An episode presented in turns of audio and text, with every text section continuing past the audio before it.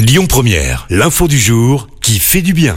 Et ce matin, on parle d'un petit chanceux et pour cause, un homme a gagné deux fois à l'euro million en l'espace de deux ans. Il s'appelle Alain et c'est un joueur régulier. Il s'est donc retrouvé à gagner en 2020, mais aussi cette année.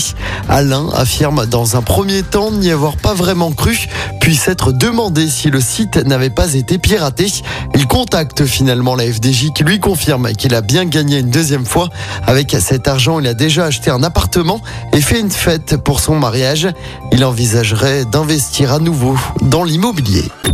Écoutez votre radio Lyon Première en direct sur l'application Lyon Première, lyonpremière.fr et bien sûr à Lyon sur 90.2 FM et en DAB+. Lyon Première